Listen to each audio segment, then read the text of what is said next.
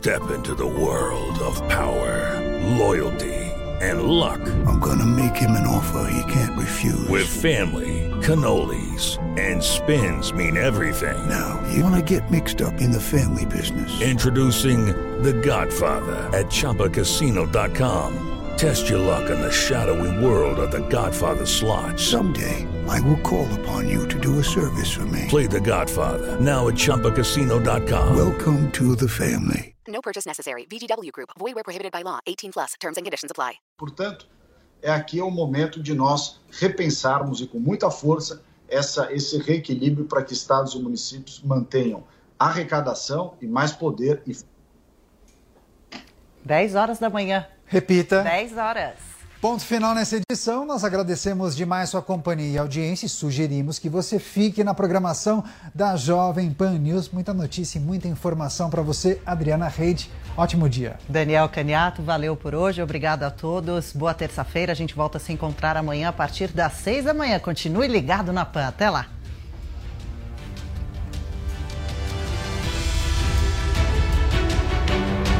A opinião dos nossos comentaristas não reflete necessariamente a opinião do Grupo Jovem Pan de Comunicação. Realização Jovem Pan News. Jovem Pan Morning Show. Oferecimento Loja e 100. Ainda bem que tem você, mãe. Ainda bem que tem. Ainda bem que tem. Mês das Mães é nas lojas 100. Notebook Acer Core 3 com memória de 4 GB e armazenamento de 256 GB SSD. Nas lojas 100, só 3.198 à vista. Ou em 10 de 319,80 por mês, sem juros. Aproveite! É o seu notebook Acer Core 3. Nas lojas 100, só 3.198 à vista. Ou em 10 de 319,80 por mês, sem juros. Sempre tem amor também, ainda bem que tem. Lojas 100.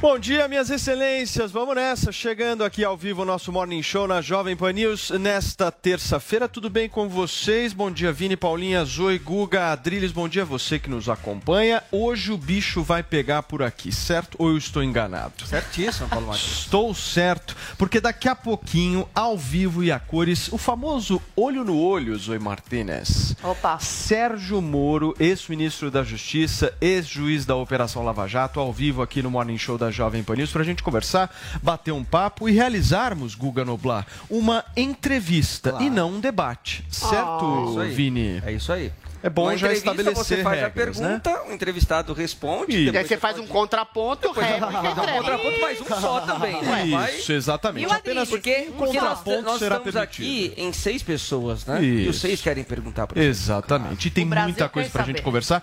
Daqui a pouquinho o Moro vai estar ao vivo aqui nos estúdios da Panflix em São Paulo para conversar um pouquinho com a gente. Fica por aí. Mas antes, minha abelha rainha, bom dia pra você. Eu queria muito entender qual que é a hashtag hoje. Ela vai girar em torno do Moro, né? Exatamente, Moro no Morning. E você pode mandar sua pergunta, eu vou tentar atender também as dúvidas de vocês aqui no Twitter. Muito bem, Paulinha, e vamos pedir voto, aproveitando a nossa gigantesca audiência hoje por conta. Não, não, não é pro Moro, Adriles. Não é pedir voto pro Moro. Pera só um saiu. minutinho. Nós estamos concorrendo ao prêmio IBEST. Ah. Este programa matinal aqui tá Nossa, fazendo até um baita de um Adriles sucesso. Nós estamos, ó, a votação, ó, por favor. Até agora, o Adriles não se ligou que a gente está concorrendo ao IBEST, que escolhe o quê? Os melhores da internet por voto popular. Olha, aqui tá o nosso QR Code e a novidade é que a gente está concorrendo agora a duas categorias, não são mais três, e vocês podem votar aí no Morning Show como podcast e também como celebridades e fofocas. Para você encontrar, a partir do momento que você clica ali na página inicial de votação do IBEST, coloca Morning Show na busca. E aí você vai ver as duas categorias. Vota nas duas porque a gente quer levar esse caneco. Queremos estar entre os melhores da internet por voto popular. É o prêmio IBEST. Vote no nosso Morning Na Show. categoria podcast, inclusive, Paulinha, nós estamos na segunda Segunda colocação. colocação. Até porque nós estamos divulgando desde que saiu essa votação do Prêmio Best. Essa categoria de celebridades e fofocas, como é nova pra gente, né, Paulinha? Então, a gente tá lá entre os Décimo últimos ainda. oitavo, vocês têm que ajudar. Então, o pessoal tem, brasileiro. o pessoal tem que ajudar Não dá, não dá. pro É, Morning Show subir. Então, né? E IBEST podcast chegar em, em primeiro. segundo, queremos Então, estar em turma, primeiro. dá aquela Bota. força pra gente. Vai lá no app.com Prêmio IBEST. Ah, perdão, app.premioibest.com e aí você vai lá e vota no nosso Morning porque nós estamos precisando. É isso aí. Vini, daqui a pouquinho tem Sérgio Moro aqui no Morning Show, Já mas está- a minha já está Já aqui na está Jovem Pan? na, na Rádio Nas Jovem Pan. na Muito. TV, Tá passando aquele blush maravilhoso pra dar É, aquela cor. Mas a pergunta que eu te faço é o seguinte, antes da gente ir pro nosso primeiro assunto aqui, porque o Twitter foi comprado. Ontem a gente vai falar Opa! disso. Você tá acha que. Zoe Martinez e Adrilho Jorge terão coragem de imitar Sérgio Moro na frente dele? É, eu Acho acho, que que, sim. Você acha? Acho que terão. Acho que terão. O que, vocês acham? agora já. Não, não, agora não. Não? Eu quero na frente, olho no olho. Eu sou corajosa. Fazer perguntas então, imitando verão. Sérgio Moro. vai ser Turma, vamos falar do Ai, não nosso primeiro assunto antes do Sérgio Moro por aqui, porque ontem foi uma bomba que rolou no mundo inteiro. Um Gente, tá bafafá. quietinho. Guga Noblar Tá desativou a sua conta do Twitter. o Twitter, gente, terá um novo dono. É o bilionário Elon Musk. Ele fechou um acordo, mas muito, muito grande para ter o controle da rede social. O que, que pode mudar nessa plataforma a partir de agora é exatamente o que a gente vai conferir na reportagem da Nani Cox. O bilionário Elon Musk deve se tornar o único dono da rede social Twitter. O acordo foi firmado em cerca de 44 bilhões de dólares, o equivalente a 215 bilhões de reais. Uma parte, 21 bilhões, vai sair da conta do bilionário, que é o dono da empresa de exploração SpaceX e da fabricante de carros elétricos Tesla. O restante será de um empréstimo. Em um comunicado compartilhado pelo Twitter, Elon Musk reafirmou a defesa de que a liberdade de expressão é a base de uma democracia funcional. O bilionário completou que deseja enriquecer a rede social com novas ferramentas, tornar públicos algoritmos e combater bots de spam. O especialista em tecnologia e comentarista da Jovem Pan, Carlos Aros, lembra que Elon Musk sempre foi crítico a marcações de conteúdos indevidos ou suspensão de publicações. Esse tipo de arbítrio que ele considera exagerado é justamente o que ele promete fazer com que não aconteça no Twitter sob o comando dele. Mas a grande mudança é uma incógnita, na verdade. O que a gente pode esperar, talvez, a redução dessas ferramentas de controle eh, que acabam limitando determinados temas, determinados assuntos. Essa moderação que vai marcando, como eu disse, alguns conteúdos, sinalizando o que é verdade, o que é mentira, e que acabam gerando um desconforto por parte dos usuários. O limite será a lei, mas a liberdade de expressão, o livre pensamento dentro da plataforma deverá prevalecer. O presidente Jair Bolsonaro e apoiadores, como os filhos Eduardo e Flávio e as deputadas Bia Kisses e Carla Zambelli, comemoraram o anúncio. Eles replicaram um Twitter de Elon Musk dizendo que espera que até os piores críticos continuem no Twitter, porque é isso que significa a liberdade de expressão. O ministro das Comunicações, Fábio Faria, comemorou o anúncio e disse que Elon Musk faz um gesto ao mundo em defesa da liberdade. Em abril, Elon Musk já havia comprado cerca de 10% das ações, se tornando o maior acionista individual da empresa. Dias depois, o empresário foi além e fez uma proposta para comprar a companhia no valor de 54 dólares e 20 centavos. Foram muitas idas e vindas e mesmo sem o consenso dos conselheiros, o anúncio foi feito. O acordo ainda precisa passar por aprovação de órgãos reguladores. Com a aquisição, o Twitter deixa de ter papéis negociados na Bolsa de Valores. Apesar da saída, as ações da rede social dispararam e fecharam a segunda-feira em alta. Segundo o especialista em renda variável, Flávio de Oliveira Zal, o que foi ofertado está acima do valor de mercado. Isso, no caso, ele colocou um preço quase 40% acima do valor de mercado.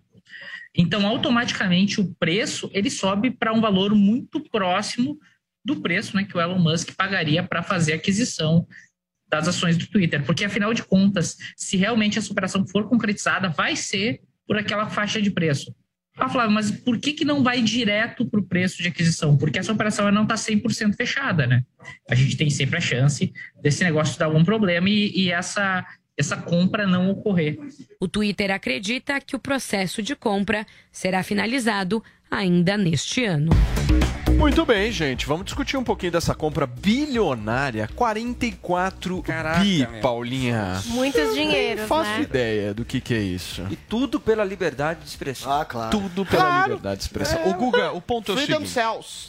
Eu abri o noticiário ontem Verdade e eu vi verde. alguns portais já dando o caminho das pedras pra galera Desativar. desativar a conta do Twitter. Eu quero entender de você, como um bom esquerdista deste programa, você vai desativar a sua conta? Não, não vou desativar minha conta. A gente tem que aguardar para ver o que de fato vai acontecer. Pode ser que não aconteça nada.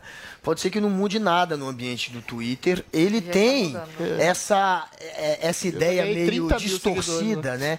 O Musk tem uma ideia meio distorcida de liberdade de expressão, em que ele defende aquele tipo de liberdade absoluta, mas na verdade a gente sabe que isso desencadeia grupos que se aproveitam dos algoritmos, que se aproveitam dessa falta de, de fiscalização para espalhar mentira, para espalhar fake news, para linchar reputações. Quando você tem um lado do jogo é, usando a mentira, sabendo que está mentindo, usando grupos e algoritmos para espalhar é, linchamentos contra reputações de outras pessoas que são adversários, isso não é democracia, isso não é debate, isso é distorcer a democracia. Tem que ter algum grau de fiscalização. A gente não pode permitir que durante uma pandemia, por exemplo, se espalhe descontroladamente, maciçamente, informações mentirosas que possam ajudar é, a que essa pandemia, enfim, se fortaleça, se ajudem a espalhar a pandemia de certa maneira. Então é óbvio que tem que ter algum tipo de controle. E esse, e esse papo de liberdade absoluta, no fim, é usado por aquelas mesmas pessoas que depois é, atacam o professor dizendo que é doutrinador e tentam calar o professor na escola, tentam calar o artista no museu dizendo que é pedófilo, odeiam jornalistas. Esses que não conseguem nem chamar ditadura de ditadura, depois vem com esse papinho de que estão defendendo a liberdade Muito bem. absoluta. Pura cascata. Zoe Martinez, você acha que o Trump volta depois disso pro Twitter? Volta, com certeza. Já até estão. É o murmurinho, né? Parece que já estão organizando aí pra, pra ele voltar, mas é isso que o Adriles falou, né? Parece que não Ele quer. tá criando a própria rede social dele Mas agora. olha só, né? eu achei sensacional esse tweet aqui do Leandro Rus- Ruschel, que fala o seguinte: chegamos num ponto onde milhões de pessoas estão indignadas com uma rede social, não pelo risco delas serem censuradas, mas pela possibilidade Sei. desta rede passar a não mais censurar pessoas que pensam diferente delas. nada. Esse é o nível de intolerância que a esquerda alcançou. É verdade, eles não estão nem aí com a liberdade. Eles falam que são os, os grandes defensores da liberdade. Não. Eles querem o quê? Censurar quem pensa diferente, principalmente nesse ano eleitoral, que queriam tirar, estavam lutando aí para tirar a conta do Twitter do Bolsonaro, que é um dos presidentes do mundo com mais seguidor, que reúne um, um grande número de seguidores, não, no- não apenas no Twitter, mas no Instagram, e consegue conversar diretamente com seu público aí, sem filtro, eh, e sem ter que passar aí pela, pela imprensa que manipula e distorce tudo. Agora, esse ano de eleição, eles estavam aí tentando censurar para quê? Para um lado da história, o lado do Google, o lado da esquerda, poder Os falar à vontade. Quando jogar alguma fake news, falar que é fake news do bem, que se enganou, enquanto a direita, dando a sua mera opinião, é censurado, perde seguidor, perde alcance. Agora os resultados já estão vindo. Milhares de contas de É. pessoas de direita estão ganhando seguidor. O, o próprio Paulo, que é, é é centro-direita aí, ganhou, eh, já está com 240 mil seguidores, não é Que isso, isso? Paulo? Não, eu ganhou vários 200. e vários seguidores. O Adrilho estava falando que ganhou mais de 30 mil, é isso, Foi, de ontem pra A minha conta também está crescendo e olha que eu não posto tanto. Então os resultados já estão vindo. Mas eu e o tenho uma Guga razão. fala que a direita é agressiva. Olha esse tweet paz e amor que eu recebi, que dá um processo, porque tem aí a legislação para quando você é caluniado, difamado, discursos de ódio, tem a legislação lá para você se defender. Mas eu não eh, perco meu tempo com isso, porque isso só mostra aqui a cara dessas pessoas, a verdadeira face dessas pessoas autoritárias.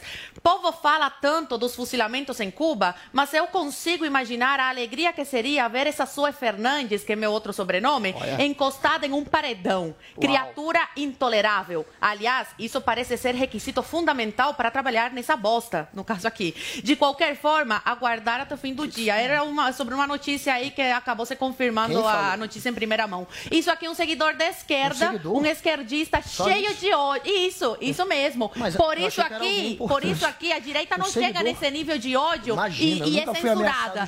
Já a esquerda pode fazer esse discurso aqui, imaginar uma pessoa no paredão. meio quem não da sabe, rua. paredão é o paredão lá em Cuba, onde fuzilavam inocentes pelo simples fato de não concordar com a ditadura Mas cubana. isso acontece Muito contra bem. Direita e esquerda, infelizmente. Eu ganhei seguidores por duas razões, meu caro Vinícius Moura. Primeiro, porque o povo me ama. Há uma, há uma É. forte paixão. Então ama muita gente, que todo mundo ganhou. Segundo, porque o Sérgio me retweetou. Ah, tá. Sérgio me retweetou. zero agenda, zero. Conta disso. Ah, me retweetou. Antes do Fala, trazer a teoria dele, que vai analisar a psicanálise Que do vai Elon falar da Musk, esquerda. eu queria trazer só um ponto. Primeiro que eu acho que o Elon Musk ele é tipo um bilionário. E bilionário não rasga dinheiro. Então, aí tem, gente. Quando ele começou a fazer aquelas Liberdade perguntas vende. sobre liberdade no Twitter, ele já tinha negociado os 9% que ele comprou antes. Ele comprou dia 14 e começou a falar sobre isso dia 23. Então, eu acho que ele Claro que também quer ganhar muito dinheiro com essa história. Dois, uma das coisas que ventilaram que talvez ele pensasse como algo bom dentro do Twitter a história do Twitter Blue, que é a assinatura, né? Você pagar para usar a rede social. E ao mesmo tempo você verificar o seu perfil. O que eu imagino que venha também com uma certificação de que você é você mesmo, né? Então, algum documento, alguma coisa que prove o seu CPF, seu, enfim, que você é uma pessoa que existe no Twitter e paga a sua mensalidade. Por exemplo, essa ação ela pode diminuir o número de robôs, né? Porque se Sim. você vai criar uma conta e para você criar essa conta, você precisa dizer que você é um indivíduo, é uma pessoa e a partir daí você também responde pelo que você fala, acho mais difícil, por exemplo, que esse tipo de mensagem enviada para Zoe que cabe processo aconteça dentro do Twitter. Muita gente está falando que o Twitter vai se tornar um lugar mais tóxico, mas por exemplo, se ele coloca essa ação em, em uso pode de fato responsabilizar mais as pessoas dentro da rede social e melhorar a qualidade do que é dito lá. Responsabilizadas por Agora, pagando. pagar Não, para não, falar, né? Pagar É. para falar. que é Óbvio, a assinatura tem um valor irrisório. Só que um, um irrisório vezes milhões de usuários é dinheiro Sim, no é dinheiro. bolso e também é talvez pessoas que escolham realmente Agora, não pagar uma mensalidade. Não Ô, sei. Adriles, eu vou Oi. te falar uma coisa. Eu acho que a maior conquista que pode haver dentro do Twitter, e é uma coisa que me incomoda muito nas redes sociais, é uma palavrinha chamada algoritmo. E é isso que Sim. dita toda a regra. Porque baseado no algoritmo, a plataforma te entrega ou não te entrega um Sim. determinado conteúdo. O que o Elon Musk está propondo é uma coisa chamada código aberto. Esse código aberto é justamente uma transparência de quais são as regras desse algoritmo. Isso, vai fazer toda a diferença. Exatamente. Porque, por exemplo, se a Zoe vai lá Isso aí. posta um negócio. Eu podia comprar Quem um Instagram disse, também, né? quem tá disse que o tweet da Zoe vai chegar para uma Não, o quantidade Instagram tá X de péssimo. O pessoas? Instagram você coloca Eles não trilha, ganham não ganha mais nada. Isso Não é um poder nas mãos das big techs que a gente a gente está aqui É. discutindo, tipo, parece uma coisa E por pequena. que que existe esse mas poder? isso Pra onde é vai esse poder? simplesmente o poder mais ideologia? É forte, mais Ideologia. poderoso. Não é ideologia, é o Trump Não, não é ideologia de- é- que é é justamente dinheiro, a regulamentação caso, de quem que informação a população vai receber ou não. Isso é um negócio aproveita muito sério. E Esse código aberto pode Twitter- ser a maior conquista O Twitter também foi uma das redes que mais demorou para pegar é, essa nuance do algoritmo, porque o Twitter era quem você seguia e de forma cronológica, né?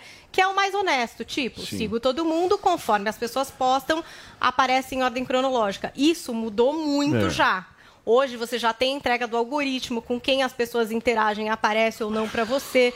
Então, quer dizer, Mas já ainda tá não é transparente, é, Então, ainda não é 100% hoje tá transparente. pior do que era no começo, entendeu? Como o Instagram. Fala, Driles. Vamos lá. É, a Paulinha falou que não é ideologia, que é dinheiro. Dinheiro tem a ver com ideologia. Eu acho que a gente teve a revolta das elites se coloca contra a percepção de que pela primeira vez, através do advento das redes sociais, o homem comum falou por si mesmo. Isso causou uma mudança cultural, estrutural, social e geopolítica no mundo. Pela primeira vez, jornalistas e intelectuais e políticos não falavam pelo cidadão comum, o cidadão comum falou por si mesmo.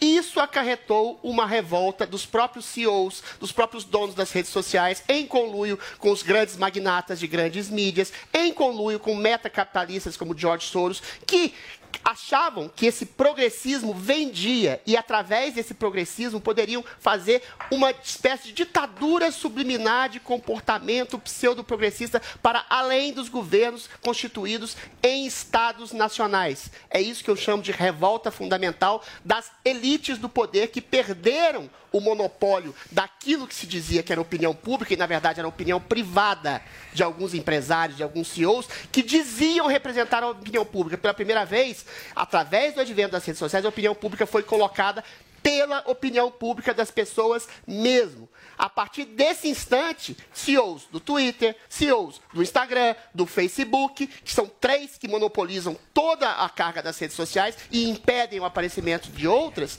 censuraram pessoas, censuraram cristãos, censuraram conservadores, censuraram pessoas e coletivos que estavam contra esse tipo de progressismo. Então, Paulinha, o que o Elon Musk fala, e eu concordo que ele tem interesses financeiros pecuniários, a, a genialidade dele, a genialidade dele é falar o seguinte: olha, todo mundo está censurando. Na minha rede social vai ter liberdade. E liberdade vende. Tanto vende assim, porque eu ganhei 30 mil, a, a Zoe ganhou 20 mil, outros ganharam dezenas de milhares. Ou seja, a, a, a sensação de liberdade já deu um up nas ações do Twitter e é muito sintomático. Muito sintomático. Quem esteja chiando nesse momento, seja só quem é de esquerda. É muito sintomático quem esteja chiando pelo aumento da liberdade de expressão sejam pessoas de esquerda que querem monopolizar a discussão pública muito e bem. censurar conservadores. Oxalá, oxalá, oxalá a iniciativa do Musk se é espalhe e faça com que Instagram e Facebook percebam que se transformaram em territórios minários, é, é, minados que censuram as pessoas okay. e impedem a livre expressão okay, uh, da individualidade da, da, da opinião. Gente, são 10 horas e 21 minutos aqui ao vivo nesta terça-feira na Jovem Pan News e daqui a pouquinho tem Sérgio Moro ao vivo e a cores por aqui. Nós vamos agora para o nosso giro de notícias. O ex-presidente dos Estados Unidos, Donald Trump, disse nesta segunda-feira que não retornará ao Twitter, mesmo que a conta dele seja reativada, após a plataforma ser comprada pelo bilionário Elon Musk. Em entrevista à rede americana Fox News, Trump disse que irá integrar a própria rede social, a Truth Social. O Twitter baniu permanentemente o ex-presidente americano no ano passado, quando, após um discurso dele, uma multidão invadiu o Capitólio. Apesar do episódio, Trump disse que espera que Elon Musk realmente compre o Twitter porque ele acredita que o bilionário fará melhoras na rede social. Muito bem, para você que nos acompanha no rádio, no YouTube, são 10 horas e 21 minutos. É hora da gente falar de um produto que eu vou te falar uma coisa, meu querido Andrade. Bom dia, em primeiro lugar. Mas esse é um produto que muita gente faz a seguinte pergunta: esse negócio funciona mesmo? Funciona, né? Estamos falando aqui do Hervik, que é justamente um produto que a gente vem anunciando aqui na Jovem Pan News desde o final do ano passado, que muita gente aqui da rádio usa, inclusive eu. E eu tenho recebido várias mensagens nas minhas redes sociais, meu querido Andrade, falando justamente isso. Pô, será que funciona? Será que não funciona? E hoje eu vou mostrar uma mensagem. Coloca aí na tela para mim. Eu recebi ontem, aliás, recebi bem na hora que a gente estava fazendo a divulgação Aham. de ontem. Coloca aí, Andressa, para mim por favor, na tela, a mensagem do nosso Fernando Favara, nosso grande Fernando Favara. Ele me mandou uma foto, dá uma olhada na foto que ele me mandou. Olha que bacana. E ele mandou o seguinte: hahaha, não botei fé no começo. O que, que aconteceu, meu querido Andrade? Queimei a língua. E aí ele me manda a foto do antes e depois. depois dele. Olha que sensacional para você que está no rádio, não está vendo essa imagem. É uma imagem do nosso querido Fernando Favara, irmão do nosso Fausto Favara, que foi que lá, bacana. não botou fé no produto, comprou o Hervik, meu amigo. Tá aí o resultado. Não somos nós que estamos falando, é o resultado. Exatamente. É prática, Andrade. E é muito bacana quando eles mandam assim, né, Paulo? Ontem mesmo mesmo até no pânico quando a gente tava, que a gente tava fazendo a mídia, a gente recebeu um antes e depois também, muito show de bola. E é muito legal quando vem isso daí voluntário, é. por quê? Porque, gente, dá pra ver que o resultado é sensacional. Dá pra ver que o cabelo voltou a crescer, dá pra ver que a autoestima da pessoa melhora. Então você que tá em casa, não fica esperando, não. Dá o primeiro passo, gente. O primeiro passo é o quê? É você ligar no 0800 020 1726. Hervik da Hervik, hoje a gente pode dizer que nós somos os melhores que temos no mercado quando o assunto é acabar com a queda de cabelo fazer crescer novos fios. Olha o resultado que os homens estão tendo, as mulheres estão tendo também. A gente está vendo quantos anos e depois. Só ontem o Paulo recebeu dois anos e depois. Tinha um que a gente apresentou ontem, esse daqui na hora que a gente estava aqui também, na hora do merchan. Então, gente, você de casa também pode fazer seu antes e depois. Você faz o quê? Você tira a sua foto agora, aonde está aquela falha, onde está a entrada, pode tirar a foto da barba também. Você vai ligar no 0800 020 1726. Gente, anota esse número, liga, a ligação é gratuita. 0800 020 1726. Você vai fazer o seguinte: você vai ligar nesse número, depois que você tirar a foto, você começa a usar. Nos primeiros dias você já vai ver o resultado. Eu garanto para você que já vai começar pelo menos engrossar os pelos ali, o fio do cabelo. Então você faz assim: você tira a primeira foto na primeira semana. Deu 15 dias, Paulo, faz outra foto. Deu 30 dias, faz outra foto. E, vai, e aí vai, vai vendo o resultado gradual. Inclusive, Paulo, já que você mostrou esse antes e depois, eu posso mostrar o que, que a gente recebeu Uma ontem semana, também? meu querido. Vamos lá. E, e junto com o antes e depois que a gente recebeu ontem, tem o áudio do cliente também. Pode colocar pra gente? Bora. Olá, pessoal, tudo bem? É, aqui é o Vandão da Bélgica. É, estou aqui para compartilhar com vocês o resultado que eu tive com o Ervic, com pouco mais de dois meses de uso, após várias tentativas com outros produtos é, aqui da Europa, sem sucesso. Apostei no Ervic e o resultado é esses aí que vocês podem conferir na foto. Porra, encheu Vandão a careca da Bélgica, cara, ele, é, ele é a plateia do Pânico, ele sempre tá aí, já veio visitar nós aqui algumas vezes também e adquiriu o Hervik. E ele que mandou esse anos e depois, falou que já tinha feito vários procedimentos também, ele mora lá na Europa. Então, olha Não, onde está legal indo demais. a nossa, a, nossa, a nossa audiência. Então, você de casa que tá acompanhando o Morning Show também pode adquirir, também pode ver esses resultados. Quem tá acompanhando o antes e depois, Paulo, é sensacional. Quem tá vendo ali no YouTube, na Panflix, Não, gente, eu sugiro, é Andrade, quem bom. tá no rádio, Quem tá no rádio, ouvindo dá uma agora, acessada depois. entra lá no canal do Morning Show no YouTube e veja esses antes e depois que a gente tá mostrando Sim. aqui. Eles são impressionantes. É impressionante. Impressionantes. E sabe- Agora, são de pessoas que compraram, ligaram no 0800 020 1726, que usaram regularmente, Regularmente. porque tem uma galera que dá migué, É, aí depois, não amigo, não adianta vir reclamar, certo, Paulo, e pra não dar migué é fácil, por quê? A gente aconselha você deixar, por exemplo, do lado da sua escova de dente no banheiro, ali na frente, porque É. aí você vai ver, vai passar. Então, passou pela manhã, passou pela noite. E o mais incrível, gente, não é 6, 10, 11 meses de tratamento, não. Nos primeiros dias você já começa a ver o resultado. Então, é rápido, é prático, é pra ajudar você a dar adeus à queda de cabelo, a não ficar careca, não ficar calvo, preencher a barba também. Às vezes tem pessoas que não têm muita barba, quer preencher, também pode fazer o uso, mas tem que ligar no 0800 020 1726. Por quê? É nanotecnologia, Não, é produto bom, biotecnologia. de qualidade. A gente sabe, mostrando. exatamente. Pra galera que tá na dúvida, que faz justamente aquela pergunta se o Hervik funciona, gente, não sou eu que tô dizendo apenas, não é o Andrade que tá dizendo apenas, são as pessoas que compraram. Isso é um negócio mais legal. E uma coisa importante da gente destacar aqui, esse é um produto que você só encontra ligando agora no 0800 020 1726. Não adianta passar na farmácia, não adianta ver umas, uns anúncios aí meio, É, meio falseta exatamente. de gente copiando o produto, aí não tem a qualidade, não tem justamente a tecnologia que o Andrade está explicando aqui. É um produto bom, de qualidade, que não faz mágica, mas resolve demais o problema de muita gente. Exatamente. certo? A gente viu até você, Paulo, em dezembro como é que tava, a gente viu a barba, barba do Emilinho como tava, a gente já teve vários casos aí na, na questão de alopécia, já tivemos casos da questão do pós-Covid, É. que as pessoas usaram o Hervik, viram o resultado e fizeram questão de mandar o antes e depois. Então você de casa também pode fazer isso, gente, mas tem que ligar no 0800 020 1726. E quando aí o pessoal fica nessa dúvida, Paulo, faz tempo que a gente não fala, é a questão da tecnologia, que ele tem aí nanotecnologia, tem biotecnologia, essas duas tecnologias Que é o que potencializa ela, o crescimento Ela capilar. potencializa o crescimento e o tempo de resultado. É por isso que você vê o resultado em tão pouco tempo. Então você vai ligar 0800 020 1726, é tecnologia de primeiro mundo para você dar adeus à queda de cabelo, Andrade, fazer o cabelo voltar a crescer Deixa eu novamente. te fazer uma pergunta. Eu tô vendo aqui que a embalagem tá, meu, nova. Dá uma olhada, dá um close aqui, produção. Olha, Olha que maravilhosa que embalagem, ficou a tá embalada. a embalagem né, gigantesca, dourada. O negócio ficou, meu, top. Exatamente. Top mesmo. E lembrando que não é ingerido também, né, Paulo? Ele é aplicado, Isso. você espirra no cabelo Tá ali aqui, ó. pela É manhã. um, é um espirrinho que você dá, ó. Tá vendo? Aqui, ó.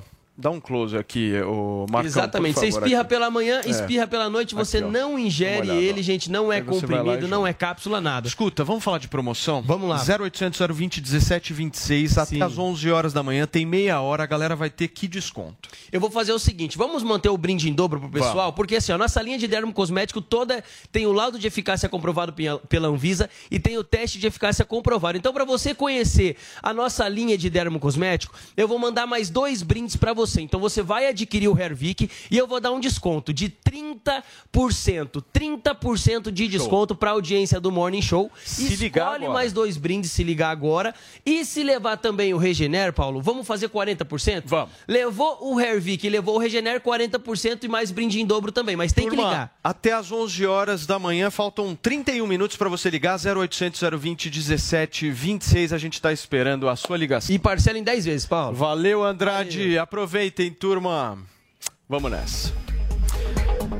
Muito bem, 10 horas e 29 minutos. Adriles Jorge, Zoe Martinez, Guga Noblar, vocês estão ansiosos para Sérgio Moro?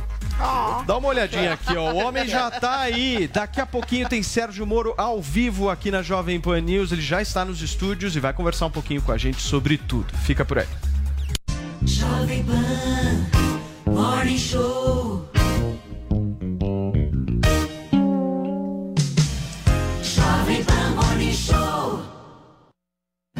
Ainda bem que tem.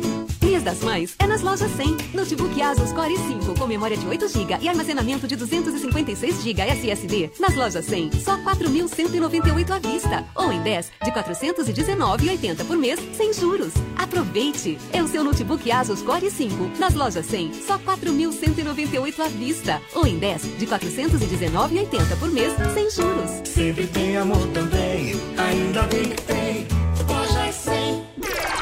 Loja 100. Chegou, tá no ar, vai começar, pode ter certeza. Chuchu Beleza. Chuchu Beleza. Oferecimento C6 Bank. Baixe o app e abra sua conta. Gente, posso falar? Abri uma conta no C6 Bank, né? Aí, menina, fui fechar a conta que eu tinha no outro banco, você não acredita? Gerente só faltou chorar pedindo pra eu ficar, né? Ficou falando que ia zerar a tarifa, ficou fazendo promessa. Falei, gente, parece ex levando fora, né? Aí eu virei pra ele e falei, amor, desculpa, mas a fila andou, tá? Agora eu tô em love com o C6 Bank. Ah, parece maluca, né? Não, sério. Com o app eu consigo cuidar das minhas aplicações, que eu fico me achando, né? Pedir cartão pra viagem internacional e até abrir uma conta pro Leozinho. Ou seja, não preciso de mais nada, tá? Eu tô em love com o C6 Bank que eu já falei até pro meu marido. Se ele bobear, eu dou um pé na bunda dele e caso com esse aplicativo. Pelo menos esse não vai ficar reclamando na hora que eu gastar, né? Aliás, pelo contrário, vai me dar pontos pra eu trocar por passagens aéreas, produtos. Vai lá, amor. Abre agora uma conta no C6 Bank. Doutor Pimpolho. Enquanto isso, na Casa da Luz Vermelha. Ai, ai. Adoro visitar as primas de vez em quando, meu. Meu, pra mim não tem programa mais divertido. Ô, mocinha, traz um drink aqui pra mim. Oi? Suzana? Doutor Pimpolho? O que a senhora tá fazendo aqui nessa casa? Ah, doutor Pimpolho. Depois que eu saí do escritório do senhor, eu acabei entrando pra essa vida. Não acredito. Mas por que, Suzana? Ah, lá na empresa do senhor eu ganhava muito mal. O salário mal dava pra pagar as contas. E eu tenho filho pequeno, sabe? Ô, Suzana, mas por que, que você não me pediu aumento? Eu pedi, doutor Pimpolho, mas o senhor me expulsou da sala. E ainda falou que se eu pedisse aumento de novo, eu ia ser demitida por justa causa. Lembra? Não, não lembro disso aí, não. Pois é. Aí logo depois eu acabei saindo da empresa. Nossa, Zanani, isso aí não tá certo, meu. Você trabalhando aqui nesse lugar, pô, quanto você precisa ganhar por mês pra conseguir pagar suas contas? Ah, doutor Bempolho, uns 3 mil por mês. 3 mil? Então tá, vai. Vamos fazer assim, ó. Por 3 mil eu contrato você de volta e você sai desse lugar, beleza? Eu vou voltar pro seu escritório? Não, não. Você vai trabalhar pra mim, mas é nessa nova profissão sua agora, meu. Contrato fixo uma vez por semana no meu flat. E aí? Topa? Doutor Pimpolho. Quer ouvir mais uma historinha? Então acesse youtube.com barra chuchu beleza.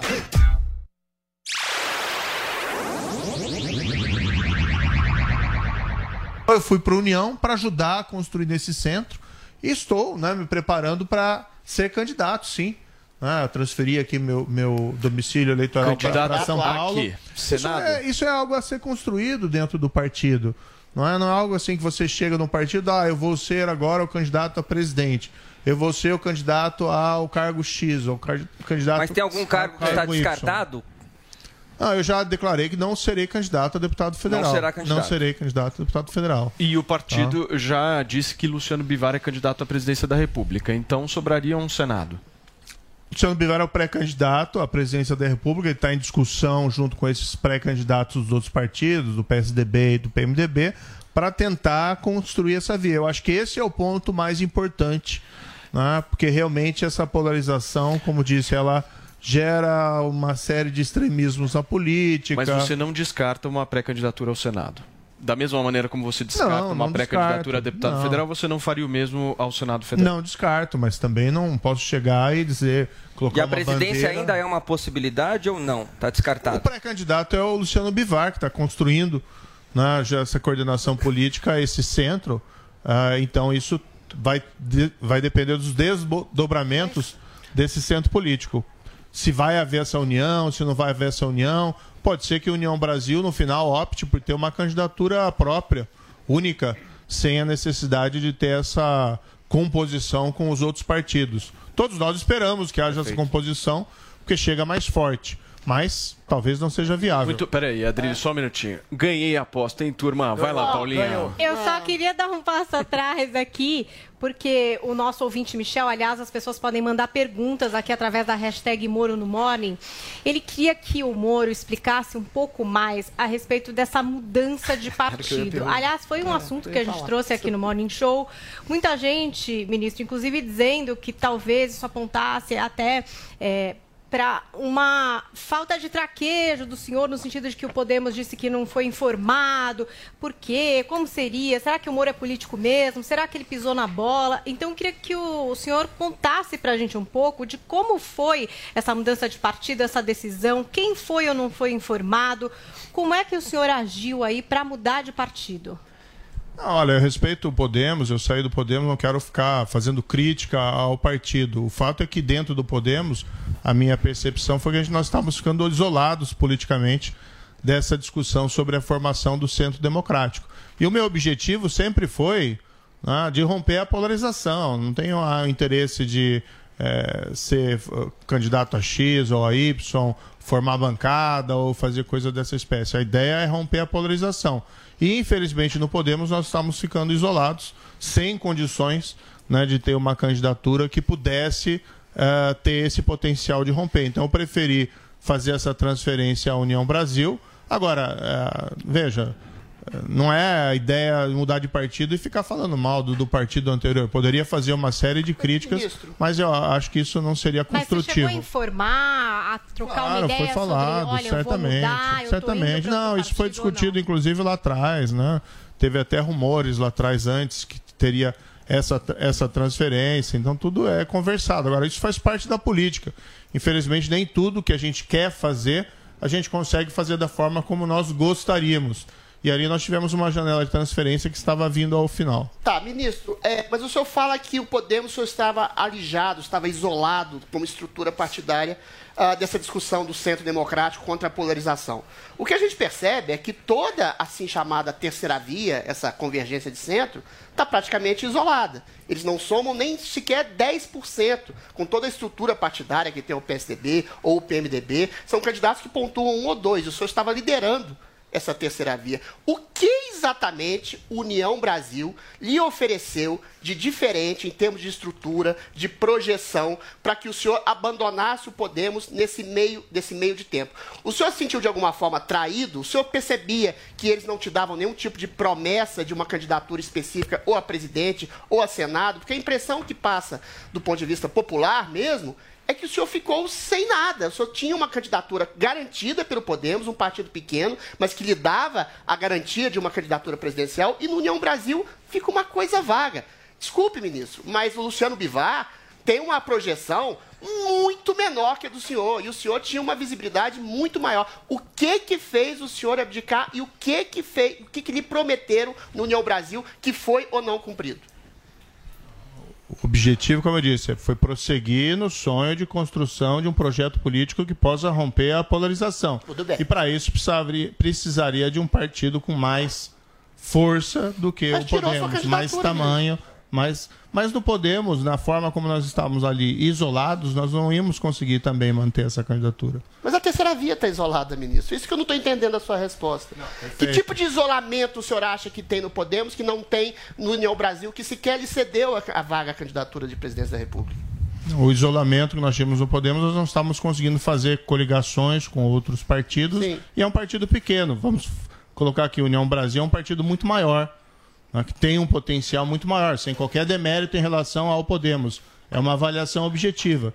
Então, as possibilidades de construir ali uma candidatura de centro que tenha condições de romper a polarização é muito maior. Espera aí, só um minutinho, só um minutinho, Adri, só um minutinho. Agora é a Zoe. Só um minutinho, Adriles, só um minutinho, que foram três perguntas. Por favor, Zoe. Eu queria fazer uma. Muito bom dia, ministro. É muito bom recebê-lo aqui. A minha pergunta é a seguinte: o senhor passou de herói nacional para odiado pela direita e pela esquerda. O senhor perdeu muito apoio. Tem alguma coisa na sua trajetória que você se arrepende de ter ido para o governo Bolsonaro ou da forma que saiu do governo? Porque uma coisa é discordar de algumas coisas que acontecem lá dentro e outra coisa é da forma que o senhor saiu. O senhor saiu, deu entrevista para a Globo, não comunicou a pessoa que convidou né, o senhor para ser ministro, que foi o presidente Bolsonaro. Tem alguma coisa aí que o senhor reconhece que errou? Porque não é possível que de herói o senhor passou a ser odiado. A gente vê isso nítido. E queria um, pré- eh, queria um senhor como pré-candidato à presidência da República. Hoje a sua candidatura para o Senado, para a Câmara Federal é incerta. Ninguém quer, porque perceberam que realmente essa, a sua candidatura não decolaria. Então, alguma coisa tem, algum erro que Ao o senhor cometeu. ao né? contrário, eu estava em terceiro lugar nas pesquisas presidenciais, à frente de vários políticos profissionais eh, que estão há muito tempo mais na estrada. A gente sai na rua, as pessoas vêm para pedir para tirar foto. Eh, o que acontece é eu permaneci fiel aos princípios que me movem na vida pública, que é a integridade e o combate à corrupção. Então, se alguém abandonou esses princípios, não espere que eu esteja ao lado dele. Isso aconteceu na Lava Jato, nós combatemos a criminalidade de quadrinho branco e a corrupção, e esse governo claramente abandonou essa pauta. Essa é uma realidade objetiva que ninguém pode negar. Eu entrei no governo para combater essa, fazer essa pauta. Como o governo abandonou a pauta, não tem como ficar. Eu não traí ninguém ao sair esse- desse governo. Ao contrário, eu permaneci fiel à população brasileira que deseja que nós vivamos um país íntegro. E por que o senhor demorou tanto para tecer críticas ao STF? Sendo que o STF que acabou com a Lava Jato, que não combate a corrupção, que colocou vários condenados pela Lava Jato na rua, e o senhor, eh, quando descondenaram o Lula, pediu para respeitarem a decisão do Faquin. Ao contrário, eu sempre critiquei o Tem um Supremo tweet. Tribunal Federal pelas decisões. O que eu não concordo, o que eu não concordo, que eu sou uma pessoa institucional, são com os ataques e ofensas pessoais e ameaças de agressões a ministros. Aí se atravessa uma linha com a qual eu não concordo, inclusive se atravessa uma linha civilizatória. Agora, eu nunca neguei de criticar o Supremo Tribunal Federal e escrevi até um livro sobre isso. né? Tem lá os detalhes, inclusive, do que, do que é o meu pensamento. O Supremo prestou, parte do Supremo prestou um desserviço ao país quando, por exemplo, reviu a execução da condenação criminal em segunda instância, quando anulou condenações de criminosos. Agora, criticar é uma coisa, promover agressão ou ofensa pessoal é outra, e isso eu não concordo. Aí a gente Muito sai bem. do campo Guga, do debate público. Por favor. Sérgio Moro, é, num evento. Tudo bom? Obrigado, viu, por participar hoje do Morning. É, num eventual segundo turno, em que não tem um candidato do União Brasil, um segundo turno provável entre Lula e Bolsonaro, como se comportará Sérgio Moro? Quem é pior ou melhor para o Brasil? Se, é, Lula ou Bolsonaro? Acho que daí nós antecipamos é, uma desgraça, uma tragédia para o Brasil. Vamos esperar que tenhamos uma opção, uma alternativa nessas eleições no segundo turno. Eu não acho que a gente tem que antecipar, é, fazer uma escolha dessa natureza. Que, aliás, é o que a maioria dos brasileiros querem. Se você faz as pesquisas, a grande maioria prefere que tivéssemos um outro, Mais uma ou menos. opção ali para o Planalto eh, em 2022. A grande dificuldade é realmente construção dessa, dessa candidatura no cenário atual. Mas qual é a diferença de Sérgio Moro para Jair Bolsonaro? A sua mulher, ela disse em um dado momento que Sérgio Moro e Bolsonaro eram a mesma pessoa e os seus eleitores, com a sua saída nas pesquisas, estão migrando para Bolsonaro. Tem alguma diferença entre Sérgio Moro e Bolsonaro? Qual é essa diferença? Eu saí do governo um ano e quatro meses depois. As minhas diferenças foram ali colocadas de maneira muito clara. E quando eu saí do governo, eu saí dizendo a verdade do que tinha acontecido. Então eu não tenho nenhuma comunhão com o atual governo. E eu, se eu cometi um erro, eu acho que eu não cometi, eu fui com meus bons propósitos para o governo quando eu aceitei, o que eu me desapontei e saí. Deixei claro as minhas diferenças com o atual governo. Eu não, eu, veja, a minha história é a história é, de combate à criminalidade. A minha história é uma história de combate à corrupção. A Lava Jato a gente não recuou é, frente a ninguém. E a gente tomou decisões lá absolutamente arri- arriscadas. E fizemos uma diferença naquele momento. Algo muito diferente do que a gente está vendo no atual governo ou no eventual não é, governo Lula. Eu, na verdade, sou muito diferente tanto de Lula como de Bolsonaro. Não me confundo com nenhum deles. Se o senhor pudesse escolher, se tivesse o poder de escolha, não sendo candidato à presidência da República, entre Dória, Simone Tebet e Bivar, o senhor escolheria quem? Esse centro está sendo discutido entre eles, tá? E isso- essa decisão vai ter que ser tomada por esse centro, pelos presidentes dos partidos e pelos pré-candidatos. Mas Você eles estão tem- definindo ali os critérios. Evidentemente, o pré-candidato do, do, do União Brasil é o Luciano Bivar, que tem a preferência do partido. É, ministro, eh, o senhor fala um pouco sobre esses teus desapontamentos com, com o governo, principalmente na, nisso que se refere à falta do combate à corrupção, que era uma bandeira eh, muito forte sua como juiz ali eh, que julgou os casos da, da Lava Jato. Quando o senhor foi chamado para o governo, o senhor acreditava mesmo, vendo toda a carreira política que, o- que o Bolsonaro construiu ao longo da, do Congresso, que foi uma carreira de 30 anos, algumas denúncias que já pairavam em relação ao filho dele, Flávio Bolsonaro, das rachadinhas, o senhor acreditava mesmo que poderia ser diferente a atuação do presidente Jair Bolsonaro, que ele daria essa autonomia para o senhor eh, naquela super pasta que ele criou, aquele super Ministério da Justiça? A gente não pode avaliar o governo em 2018, o presidente recém-eleito, com os olhos atuais. Não tem como a gente voltar ao relógio. Naquele momento havia uma expectativa assim de mudança real, tanto pela minha indicação como pela indicação do Paulo Guedes. Um governo liberal, um governo que faria reformas, um governo que seria um governo que não toleraria qualquer espécie de, de corrupção. As denúncias surgiram depois do meu ingresso no governo. As primeiras denúncias sobre rachadinha apareceram lá em dezembro de 2018. Eu ingressei em novembro. E ali, naquele primeiro momento, houve afirmações, inclusive, do presidente de que tudo isso seria apurado, o que de fato depois acabou não sendo confirmado. Agora, mais importante do que a gente ficar olhando o passado, a gente tem que refletir sobre o presente e o que a gente quer para o futuro.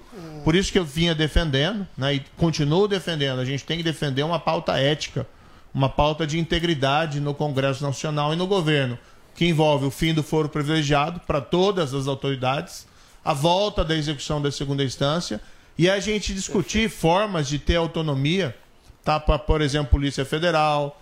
A gente viu como isso foi importante no- na Anvisa durante a pandemia. A gente tem que discutir formas de nomeação do Supremo Tribunal Federal, do Procurador-Geral da República, porque senão a gente fica nesse, nesse debate sobre o que aconteceu, o que que não aconteceu. O fato hoje é, o governo é, do período do Partido dos Trabalhadores tá, foi manchado por escândalos de corrupção gigantescos. Esse governo não vai trazer para nós integridade e combate à corrupção. O governo atual mostrou já o que veio. Está abraçado ao centrão, inclusive com pessoas que foram condenadas por corrupção no passado. E abandonou o combate à corrupção. Então não é esse governo que vai trazer essas pautas. Essa pauta tem que vir da sociedade né, ou de novas lideranças políticas. Zoe.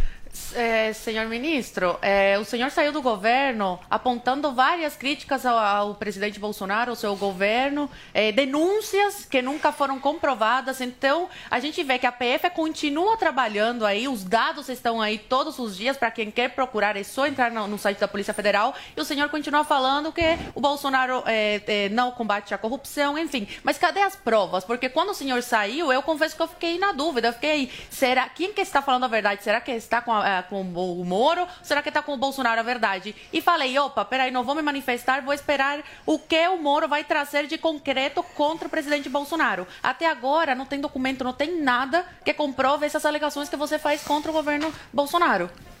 Tem ninguém sendo preso por corrupção no país. Tá- não tá vendo isso? Quem que está Posso sendo preso por aqui, corrupção? que tem várias notícias que a gente debate aqui. procura lá para ver se E alguma na- de- liderança Mas, importante ministro, de nada sendo adianta. presa, De nada sendo adianta preso no, no Brasil. e o Mas há STF corrupção no soltar. governo Tem- não tem ninguém sendo investigado, ninguém graúdo sendo investigado. Mas é que não tem corrupção. Os instrumentos foram desmantelados. Só um minutinho, só um minutinho, só um minutinho, senão não dá para entender nada. Por favor, Os ministro. instrumentos então, foram desmantelados. Não vamos aqui tapar o sol com a peneira. Tá? Eu- o que eu estou dizendo aqui é que nós temos sim que retomar o combate à corrupção, nós temos que levantar essas bandeiras. São bandeiras que transcendem o governo, são bandeiras que transcendem o presidente, são bandeiras da cidadania. Dizer que esse governo combate a corrupção quando está abraçado com esses eh, lideranças do Centrão, inclusive várias lá que no passado ah, foram envolvidas nos mesmos escândalos do Partido dos Trabalhadores, é brincar com a inteligência. Álvaro Dias na política. Vamos lá, ministro. É, Rodrigues, por ministro, favor. o senhor disse realmente, e eu acredito que isso seja verdade, que ser abraçado ao Centrão é um problema. Mas é um problema também que o governo Bolsonaro, o senhor fez parte do primeiro ano do governo Bolsonaro, tentou governar sem o Centrão, com um apelo popular, e não conseguiu. Praticamente foi demovido do poder. Agora, o senhor faz uma simetria que eu julgo falsa entre o governo Lula, e eu reputo que o senhor foi um herói no passado de ter combatido a corrupção sistêmica, endêmica do PT, que fez o maior esquema de corrupção da história, o senhor sabe, 40 bilhões desviados só da Petrobras, BNDES, uma série de coisas assim. Um governo essencialmente corrupto do governo central, de cima para baixo, co- cooptou juiz, cooptou a- a- a deputados, cooptou empreiteiros, tudo. Não há nada nem de perto no governo Bolsonaro. E aí o senhor faz comparações e relações que eu considero absurdas, como comparar mensalão, que é subornar deputados, com rachadinha. Existe uma dimensão gigantesca de Orçamento diferença, secreto. sendo que não existe rachadinha nem no próprio seio do governo. O senhor não acha que soa para as pessoas leigas uma espécie de oportunismo que o senhor compare o governo Lula, que foi o governo mais corrupto da história da República, quiçá do mundo, a um governo Bolsonaro, que não tem nenhuma denúncia Imagina, fulcral no centro do governo que o Bolsonaro teria cooptado deputados, empreiteiros ou coisa Ai, do tipo. ai. Não é uma falsa comparação que soa politicamente oportunista para as pessoas? Olha, eu posso te dizer que não tem nada de oportunismo em combater a corrupção. Sim, mas qual é a corrupção tá- quem, tá- quem combateu a corrupção, ouvir, quem favor. combateu a corrupção no passado e no presente está sendo hoje perseguido. É o caso do Deltan, é o meu caso. Concordo, ministro. Ou seja, não tem nada de oportunismo em você Concordo. levantar nesse país a bandeira da integridade e da anticorrupção. Ao contrário. Agora, a gente precisa sim continuar falando a verdade. Ah, eu não estou defendendo o governo do PT, de forma nenhuma. Ah, A Lava Jato mostrou o que que era o governo do PT. Sim. Isso muito claramente. Agora, eu também não vou né, dizer aqui que nós não temos problemas graves hoje, entre eles o fato de que ninguém está sendo, ninguém graúdo. Claro, vamos pegar lá o guarda da esquina. Mas o senhor acha que o governo Bolsonaro é corrupto, ministro? Como era o do PT? Não é. Senhor concorda comigo? Quem está investigando? Quem está investigando? Quem está investigando esses fatos? Como juiz, o senhor não faria mais do que agora se, como... se na época da Lava Jato nós não tivéssemos autonomia para realizar as investigações para fazer o nosso trabalho, tudo aquilo também não seria revelado. Mas a mídia não tinha um, um- um caráter incisivo na- na- no combate à corrupção e na investigação do PT, como tem. O senhor não pode dizer que a mídia tem simpatia pelo governo Bolsonaro. Se não houvesse uma coisa, não teria pelo menos algum tipo de indício que o governo Bolsonaro, de cima para baixo, Tem estaria vários indícios, não é jornal, não. não. tem. Uma corrupção Não é endêmica do ponto de vista do governo central. Cara, não há vejo, nada disso. Acho que eu vou passar a palavra ali para ele, viu? Vamos lá. Guga, Não dá, né, amor? Não, não é. Não dá, é pra Ministro, mas eu fico na dúvida, quais são esses instrumentos que foram... Justiça é cega, mas. enfim. Tá, mas qual o indício, Ministro, o senhor, o senhor disse que, um que hoje não há, não há investigação, não há investigação sobre a corrupção. Quais foram os instrumentos, então, que foram retirados ah, da, da, da sociedade para que eh, houvesse essa, essa falta de, de investigação? Aqui nós temos um- uma corresponsabilidade por vários, vários dos poderes. Ah, e aqui, veja, como eu disse, eu sou uma pessoa institucional. A gente tem que fortalecer as instituições, mas a gente tem que apontar onde está sendo feito coisa errada. Então, por exemplo, o Supremo Tribunal Federal proferiu decisões que enfraqueceram. Foi lá a execução em segunda instância, por exemplo, mandar os processos de corrupção para a Justiça Eleitoral, que não iam chegar ali a um bom, a um bom final. Tá? O presidente da República, nós estamos do quê? No quarto ou quinto diretor da Polícia Federal. Ah, Isso gera uma instabilidade, isso gera uma impressão assim: olha, ninguém está seguro nos seus cargos. Depois troca de delegados, troca de superintendentes. É, infelizmente, hoje tem um cenário muito ruim. O Congresso, ah, além de não aprovar medidas que poderiam fortalecer o combate à corrupção, vamos lembrar aqui que depois que o Supremo Tribunal Federal reviu a execução em segunda instância, teve um movimento que eu capitaneei, inclusive, ajudei junto no Congresso, para a gente aprovar um projeto de lei e uma emenda constitucional para a volta da exe- execução em segunda instância. Hoje ninguém fala nisso. É uma pauta abandonada. Abandonada por quem? Pelo Congresso, mas também pelo governo. O governo tem condições, se ele quiser, de colocar essa pauta e buscar aprovação, como aprovou muitas outras coisas, com dificuldades. Com dificuldades. Mas hoje ninguém se fala nisso.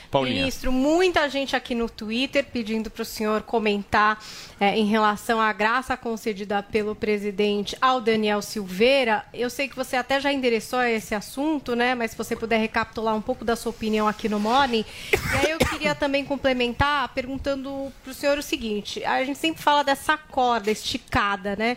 Então, o presidente o STF, o presidente o STF.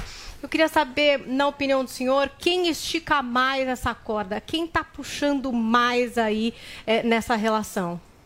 Acho que quem perde é o país, isso gera instabilidade. Esse caso, por exemplo, envolvendo o deputado, para mim é uma sucessão de uma série de erros. tá? Primeiro, o deputado, ele se excedeu. né?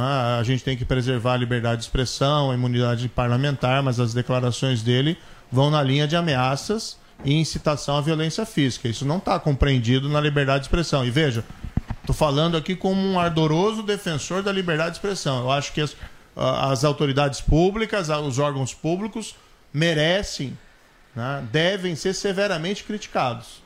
Tá? Isso é- faz parte da essência da democracia. Mas ameaça e incitação à violência não fazem parte. Do outro lado, um outro erro, aquele inquérito, ação penal, aquilo tudo tem uma série de problemas jurídicos. Podia fazer aqui uma grande lista.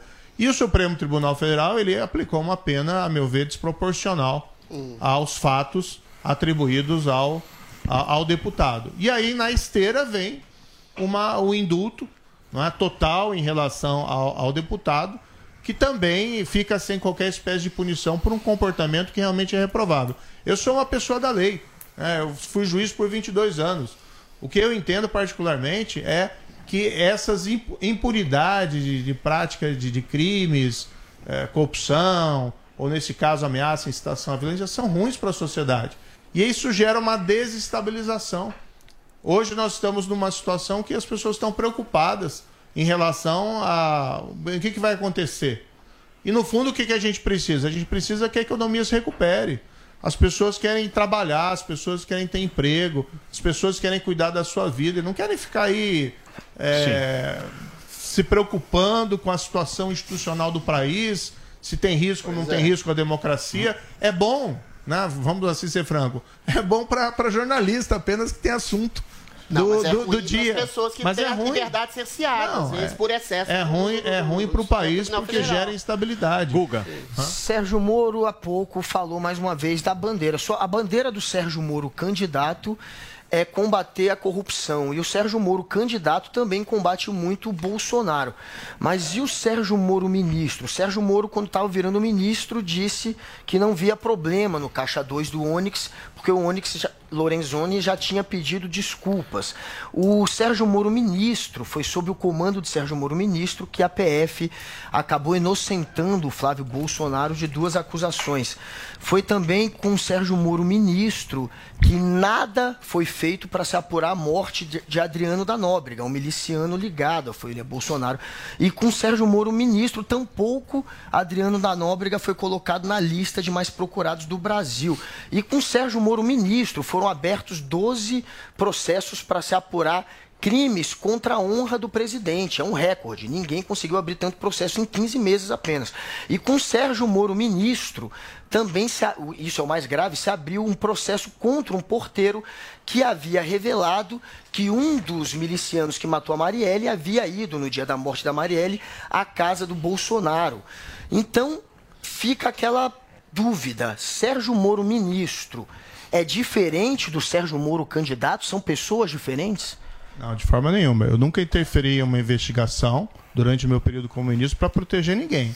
E nem para intimidar ninguém. Aí você está falando alguma coisa que não é verdadeira. Ao contrário, como ministro, eu sempre tive uma postura ali republicana e deixei as investigações correrem, porque ministro não fica ligando para delegado ou falando para fazer isso ou não fazer isso. Agora, quando o presidente era ofendido, como qualquer outra pessoa que ele tem o direito à honra, ah, existe a previsão legal da apuração desse fato. Quando havia essa solicitação do presidente, isso caminhava através do Ministério da Justiça.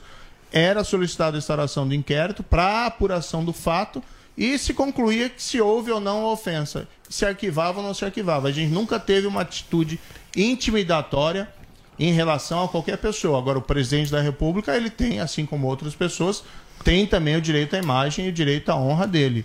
Agora, eu não intimidei porteiro nenhum, depois houve até essa apuração, isso revelou que aquelas gravações não, não procediam da forma como, como tinha havido. Eu saí do governo exatamente porque eu não aceitava interferência da, na Polícia Federal para proteger quem quer que seja. Qual foi a interferência, então, como é que, ministro? como é que vai dizer que eu fiz alguma coisa de errado durante meu período como ministro? Ao contrário, a a gente combateu o crime, tá? A gente combateu o crime. A gente foi para cima do crime organizado, inclusive aqui de São Paulo, tá? A gente conseguiu reduzir os indicadores, principais indicadores da criminalidade naquele ano 2019. E eu saí do governo exatamente porque eu não concordava em qualquer espécie de interferência em investigação. Só, só para terminar, só para terminar esse ponto, o Dallagnol, inclusive, vazou na Vaza Jato o Dallagnol dizendo: olha, o Flávio Bolsonaro vai ser, vai ser incluído, aí ele está nesse, nesse esquema da rachadinha, mas eu acredito que o Sérgio Moro não vai processá-lo, porque o Sérgio Moro tem interesse em virar ministro do STF. Inclusive, tem a história de que você teria negociado a vaga ao STF ainda durante o segundo turno da eleição.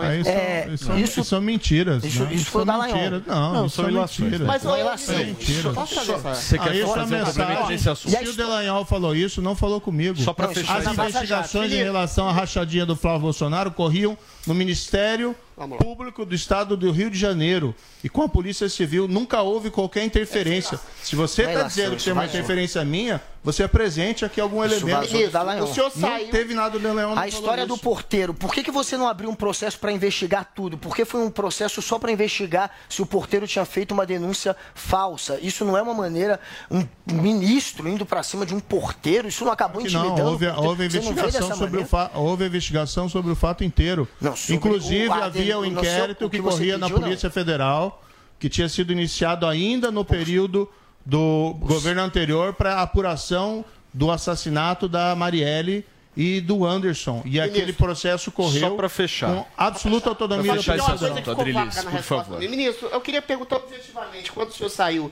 do governo Bolsonaro, o senhor convocou uma, uma, uma coletiva com a imprensa, disse que tinha denúncias graves contra o governo, nada apareceu e o senhor disse que havia uma interferência direta do governo na Polícia Federal, coisa que não veio à tona de Imagina. maneira subliminar nem de maneira direta. Qual foi, qual a prova de algum tipo de interferência do Bolsonaro na Polícia Federal. E não vale dizer que trocou uma, duas Não, ou não três vale. vezes, porque isso é prerrogativa do Deixa presidente. ele responder Qual agora, vale? Adriles. Agora Qual escuta foi? a 20 resposta dele. Superintendências ele trocou. Eu já prestei todos os esclarecimentos sobre esse fato. Preste a nós. Eu prestei todos os esclarecimentos sobre esse fato, expliquei porque eu saí. Eu não concordo com interferência na autonomia de órgãos que têm que ter autonomia para fazer o seu trabalho. ministro? Houve a troca do, do diretor-geral sem que houvesse qualquer motivo.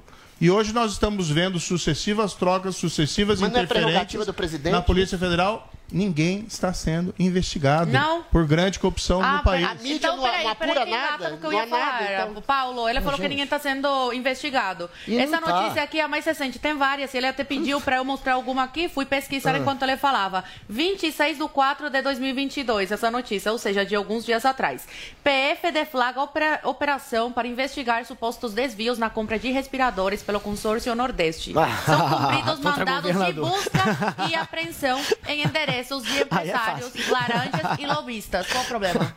Tá Aí não é contra quê? o Bolsonaro, aí é fácil. Se fosse contra o Bolsonaro ou contra o governo Bolsonaro, você pegou um PF caso é bolsonarista, da PF indo pra cima de Peraí, peraí, governador. peraí. né? Gente, ele falou que a PF não tá fazendo nada. a PF tá aparelhada. tá contra Olha o aí a prova que tá fazendo assim, Ele falou contra o de. Bolsonaro. Ministro, o senhor está vindo aqui pela primeira A vez. PF é bolsonarista, assim mesmo. Não, é, não, mas não, caso não se ele, essa. PF é aparelhada. Olha aqui a PF Eu preciso ir cumprindo. para um rápido intervalo comercial, mas eu vou querer saber do senhor o seguinte: eu vi uma, uma notícia hoje dizendo que o presidente da Câmara Municipal de São Paulo está dizendo que se o senhor for candidato ao Senado, que vai bater chapa Vai bater na convenção do União Brasil com o senhor, que vai disputar e que o Milton senhor não vai Leite? ser candidato Exatamente. a senador. Daqui a pouquinho eu quero uma resposta do senhor sobre isso. Eu vou para um rápido intervalo comercial. Fiquem por aí. Sérgio Moro ao vivo no Morning Show.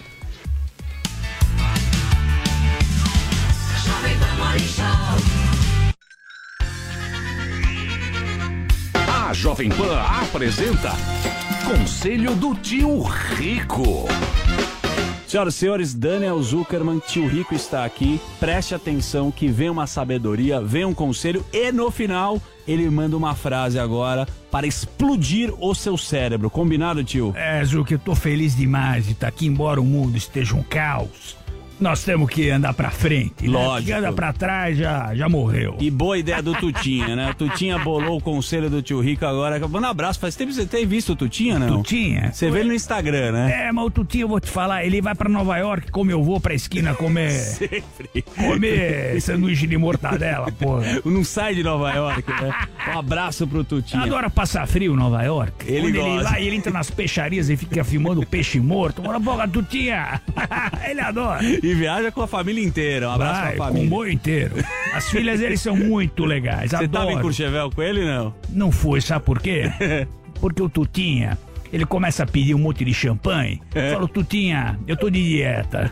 Eu E na, no- e na hora de pagar a conta, como é que é? Bom, na hora de chegar a conta, cadê o Tutinha? Ah, foi descansar.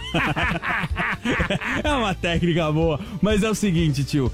Eu sei que você estava na reunião do Banco Central. Você sempre fala da taxa Selic, bateu 11,75. Parece que na próxima reunião que você vai participar pode chegar a 12,68. Ah, vai subir, vai subir. Vai subir. Tem pra Vai subir, subir. mais ainda, Vai né? subir, vai subir. Que daria daqui a pouco 1% de rendimento ao mês aí Pra volta mais, pra mais, mais. Aí é a era dos Se, rentistas. se investir bem, é mais de 1% ao mês. Então me explica agora se a gente volta e fica com a geração de pudim. Você gostava, o Paulo Guedes falava dos rentistas. Que fazer agora com a taxa Selic que já tá batendo daqui a pouco 12? É, Ju, que poucas pessoas percebem. Parece que é gostoso você ganhar dinheiro muito fácil assim, né?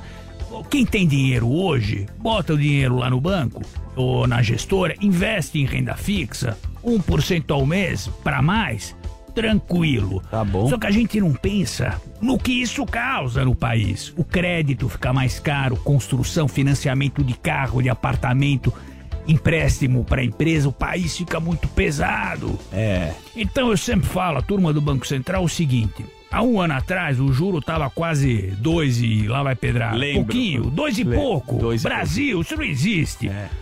Eu fa- sempre falei, não baixa tanto, porque na hora de subir vai ter que subir mais do que precisa. E não deu outra. E não deu outra. Não Su- deu. Subiu, vai continuar subindo um pouco mais. Quem tem dinheiro se lambuza, quem precisa de dinheiro se ferra. Essa é a verdade. E agora, tem que aproveitar, o prato tá na mesa. Se você for comer ou não, o problema é seu. É isso que tem no menu e não dá pra escolher muita coisa, né, tio? Vamos deixar lá. É o então. Brasil, vive um ciclo eterno. Boa. Dá uma frase aqui, você já deu o conselho, agora a turma quer sua frase. Sempre Essa, frase. essa frase eu adoro, Zuki. Atenção, preste atenção. Frase do tio Rico pra gente ir embora no auge. Todo mundo deve escolher uma das dores na vida: a dor da disciplina ou do arrependimento. Perfeito. É na porrada que a gente aprende. Esse foi o conselho do tio Rico aqui na Jovem Um beijo grande. Conselho do tio Rico. Jovem Pan Morning Show. Jovem Pan Morning Show. Ainda bem que tem. Mês das Mães é nas lojas 100. Notebook Acer Core 3 com memória de 4 GB e armazenamento de 256 GB SSD. Nas lojas 100, só 3.198 à vista. Ou em 10, de 319,80 por mês, sem juros. Aproveite! É o seu notebook Acer Core 3. Nas lojas 100, só 3.198 à vista. Ou em 10, de 319,80 por mês, sem juros. Sempre tem amor também. Ainda bem que tem. Lojas 100. Mitos e fatos. Jovem Pan discute a modernização do sistema elétrico brasileiro. Quais os impactos do projeto de lei que prevê mudanças no setor? Qual a avaliação do governo e das empresas? Quem se beneficia e quais os caminhos possíveis para essas mudanças? No dia 27 de abril, a Jovem Pan discute a modernização do sistema elétrico brasileiro em mais um Fórum Mitos e Fatos. A partir das 10 horas da manhã, no canal Jovem Pan News no YouTube e no Panflix. Patrocínio Abrade. Abertura do mercado de energia tem que ser bom para todos os brasileiros. Você ouve a melhor rádio.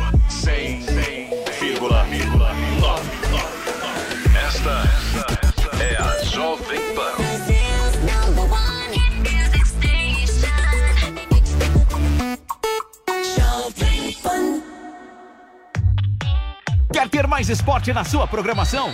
Dê um gol! Na DirecTV Go, você tem canais de TV ao vivo com esportes do Brasil e do mundo, além de filmes e séries de sucesso para ver onde e quando quiser. Tudo num só app. Assine agora DirecTV Go e ganhe um mês de Comebol TV para torcer muito na Libertadores 2022. Experimente sete dias grátis em directvgo.com.br. DirecTV Go.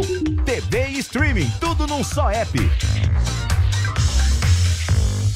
Você sabe que a sua marca tem que ser muito mais do que um logo, né? Para competir num mercado com tanta concorrência é necessário ser forte. E a boa notícia é que a gente sabe exatamente o que você precisa fazer. No curso de branding, você vai aprender a criar a estrutura perfeita para sua marca ganhar relevância e destaque no mercado. Tudo isso ao lado da Carol Melo, que é especialista em estratégia criativa. Dê o up que a sua marca precisa. Acesse agora mesmo niucursos.com.br.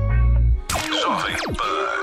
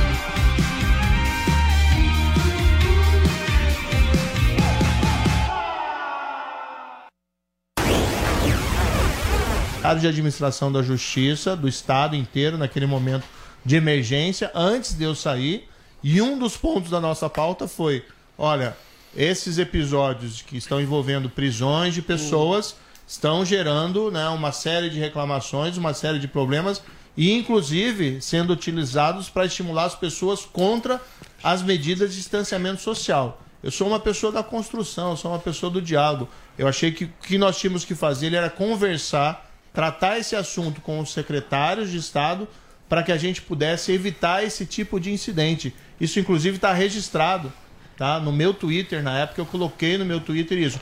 O que eu não concordo, porém, tá? num federalismo, é esse federalismo de confronto. Você tem que construir soluções com os governadores, você tem que construir soluções com os prefeitos. Não adianta nada você Mas sair quem por aí confrontou com quem, esbravejando. menino? O STF deu prerrogativa de liberdade total para prefeitos e governadores fazendo o que bem entender. Turma, eu só preciso dar um recado antes. A gente vai continuar aqui ao vivo na Jovem Pan News. São 11 horas e 14 minutos agora, mas, ministro, hoje é final do Big Brother Brasil. O senhor acompanha? Quem é que vai ganhar, hein? É Arthur PA ou quem, Paulinha? Douglas. Ou Douglas. Douglas, DG. Pois é. É o seguinte, gente, na dúvida, vai de Bob. O Bob é a casa de apostas esportivas que está por dentro das tendências. Por isso, além das possibilidades de lances em esportes, você pode apostar no que, Paulinha? Naquilo que você mais gosta. Realities e entretenimento. É maravilhoso. Exatamente. Chegou a hora da grande final do Big Brother Brasil. BBB 22 termina hoje e três homens estão disputando o prêmio. Como eu disse, o Arthur, Douglas Silva e o Paulo André. Essa é a primeira final, né, Paulinha? 100% masculina na história do programa e, além disso, vai ser a primeira vez que um integrante eh, do grupo Camarote vai justamente vencer o prêmio. Nunca foi tão fácil e divertido você justamente fazer essa aposta, certo? É só você acessar o vaidebob.com, deposite 50 reais ou mais e a gente garante a sua diversão com 100% do valor em free bet. Basta usar o cupom PAN2. Vou repetir para você, o cupom se você acessar agora o vaidebob.com é PAN2. Não fique de fora que hoje é a final do Big Brother Brasil, você pode apostar e faturar também uma grana. Acredite no seu palpite, aposte vaidebob.com. Aproveita e segue o Vai, o vai de Bob no Instagram. Na dúvida, Paulinha, vai do quê? Vai de Bob, amor. Vai ganhar o Arthur Aguiar, mas se você apostar no PA e ele ganhar, acho que vem mais grana.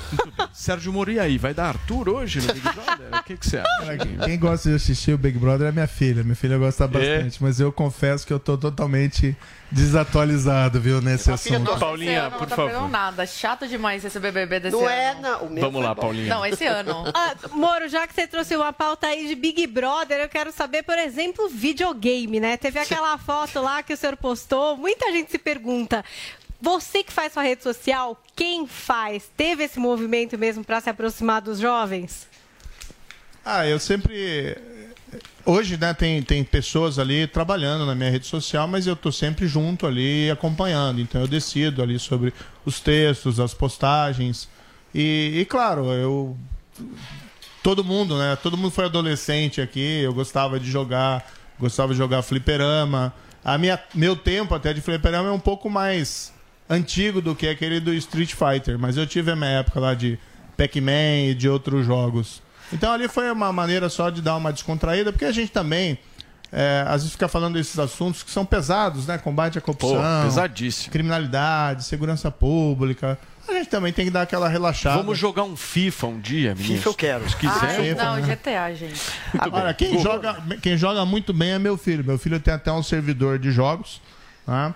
É, e ele até tem até uma atividade lá de- remunerada em relação a esse tipo de trabalho. Tem que chamar ele para jogar. Não joga Porque CS. Eu, se eu jogar. CS, exatamente. é. CS. CS, o Bolsonaro é viciado. Você não que partida, hein? Apo- Aposto que meu filho tá de 10 a 0 no, no Bolsonaro. Eu queria no ver CS. hein? Eu queria ver. agora essa questão da comunicação foi um problema para o senhor no começo, quando o senhor, inclusive, se colocou como candidato à presidência da República, tinha muita gente que falava da questão sobre a, eh, da sua voz, o senhor foi buscar eh, algumas orientações eh, sobre comunicação, sobre falar com as pessoas, como é que foi isso para o senhor? Ah, eu- veja, eu fui juiz por 22 anos. A gente não é treinado para dar discurso Sim. ou para agir como se fosse um, um político. Então, tem algumas coisas que você vai adquirindo essas habilidades ali no caminho. Mas acho também que era um pouco exagerado, né? O que acontece mais é o seguinte: como não tenho que falar, eu nunca me envolvi em nada de errado, de ilícito, de corrupção no passado. A gente fez um bom trabalho. Ah, não entendo errado aqui, mas acho que a gente fez um bom trabalho no Ministério da Justiça, combatendo o crime organizado, reduzindo a criminalidade violenta. Só não conseguimos consolidar o combate à corrupção porque não tivemos o apoio do presidente da República. Como não tenho o que falar, daí o pessoal fica inventando, né? Como esse negócio aí do TCU, que é uma coisa absolutamente maluca. E a mesma coisa é, ah, não tem o que falar, então fala da voz dele, né? A voz, poxa vida, eu não acho que minha voz é tão ruim assim. Não, Eu melhorou posso não bem, ser um barítono. Hoje tá, Melhorou hoje tá bem. mais Elogiou, foi bom. Hoje a voz tá mais rouca, tá mais Frank Sinatra agora. Tá, tá mudando essa voz, Moro. É que eu fui na varanda e fiquei com o peito aberto lá Olha pra lá. pegar, ficar um pouco mais Uma rouquidão. Essa foi a voz que conquistou a Rosângela. Essa é a outra voz. É a voz sensual. Moro, é, a se conf... essa história que você acabou de comentar há pouco sobre a Vaza Jato. É, você disse há pouco que não reconhece essas mensagens. Agora, a se confirmar essas mensagens, e elas já aconteceram, elas já foram vazadas há muito tempo, é, elas mostram que de fato houve um conluio é, ilegal, irregular, excessivo. Não- não provam nada disso, entre, não. entre procuradoria, passa muito essa impressão. E também é, tem aqueles momentos que você chama a defesa do Lula de showzinho, passa a impressão também de que você tinha é, um lado pessoal contrário ao Lula, ao petismo. Mas você está dizendo que não, que foi imparcial em todos os julgamentos. Porém, é, na opinião do Le Monde, um jornal francês, é, esse caso você foi, é, de certa maneira, induzido, é, você foi, de certa maneira, usado é, pelos americanos que também tinham interesses. Não que você soubesse desses interesses, mas você, segundo a reportagem, desde 2007 participou de encontros nos Estados Unidos com o FBI, com o Departamento de Estado americano, Ciro com o Departamento de Justiça, desde 2007. e Pergunta, você participou Guga. de outros eventos com a CIA, com o FBI. Então fica. É, ficou dá uma de Adrilho, pra- vai. ficou para a imprensa, para parte da imprensa, essa opinião de que você, de certa maneira, acabou sendo induzido. Você tem medo de ter sido induzido e você consegue apresentar qualquer frase, qualquer texto dessa vaza-jato que você diga, olha, isso aqui foi fraudado, porque até hoje, já faz anos que vazou, não tem nenhum texto dali que você retirou que você falou, isso aqui é mentira, isso aqui Pergunta, fraudaram. Guga, por favor. É, você consegue provar que houve fraude na Vaza Jato e você tem medo de ter sido usado, de certa maneira, para FIA? atender os interesses também dos americanos?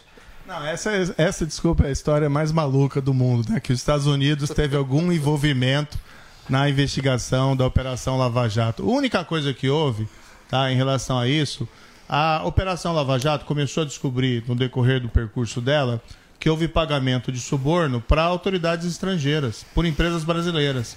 E empresas estrangeiras pagaram suborno para autoridades brasileiras. Então daí a gente teve que mexer com o mecanismo da cooperação jurídica internacional. A gente fez com a Suíça, a gente fez com o Peru, a gente fez com a Bolívia, a gente fez com os Estados Unidos, com o DOJ, que é o Departamento de Justiça norte-americano. Como tinham empresas brasileiras que tinham ações na bolsa norte-americana, se submetiam à legislação norte-americana, elas tiveram que fazer acordos né, junto com as autoridades norte-americanas, como acontece com países da, com empresas da França, da Alemanha, que eventualmente se envolvem em crimes e tem ações negociadas na bolsa norte-americana. Essa história de CIA, FBI, é a coisa mais estapafúrdia que eu já Muito ouvi bem. na vida. Eu vi essa matéria, uma matéria no Le Monde que dizia assim: ah, e por coincidência, não, não por coincidência, alguma coisa assim, onde o Moro trabalha nos Estados Unidos fica a 100 metros da Casa Branca. É um negócio assim tão de- Mas delirante. Moro, você consegue delirante. apresentar algum momento ali que tenha sido distorcido, que isso é importante. Você nunca conseguiu dizer, olha, isso é mentira. E ficou no ar que aquilo é verdade. Aquilo sendo Eu verdade, Vou repetir para você. compromete. Quem foi condenado na Operação Lava Jato?